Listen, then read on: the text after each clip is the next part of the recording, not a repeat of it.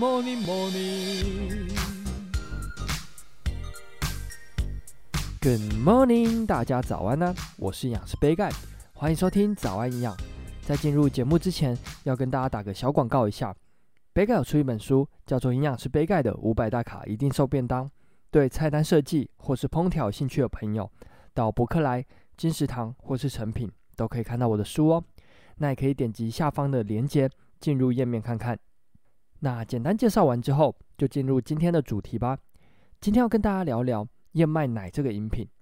之前在节目上有聊过，豆浆跟牛奶是不一样的，不能互相取代。那最近就被问到燕麦奶能不能替代牛奶？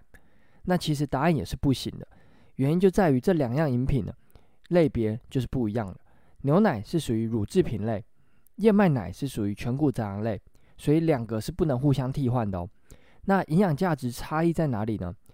先从牛奶的营养成分来介绍好了。牛奶的营养成分非常丰富，除了蛋白质之外呢，还含有维生素 B 群。最重要的是，全脂牛奶每一百公克钙质含量高达一百毫克，是补钙最好的选择。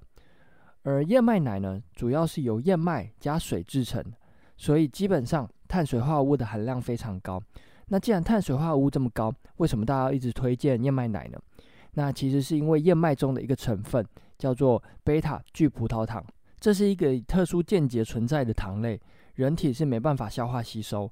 主要呢是当做膳食纤维，那最特别的是有研究显示可以用来调节胆固醇还有血脂，所以才会被推广。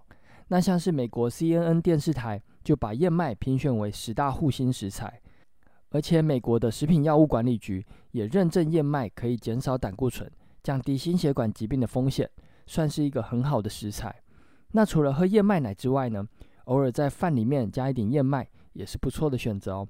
可以增加膳食纤维的摄取，同时又可以帮助降低心血管疾病的风险。但是呢，这边还是要提醒一下，燕麦奶跟牛奶是不一样的饮品，不能够互相取代。再来就是燕麦奶是属于全谷杂粮类，如果要减糖的朋友有喝到燕麦奶的话呢，就要控制其他餐的淀粉摄取哦。那今天早安营养就到这边喽，希望可以帮助到大家。那对杯盖的新书《营养师杯盖的五百大卡一定瘦便当》有兴趣的朋友，快到资讯栏的链接看看，有任何问题或是鼓励，也都欢迎在下面留言。别忘了给五颗星哦。最后，祝大家有个美好的一天。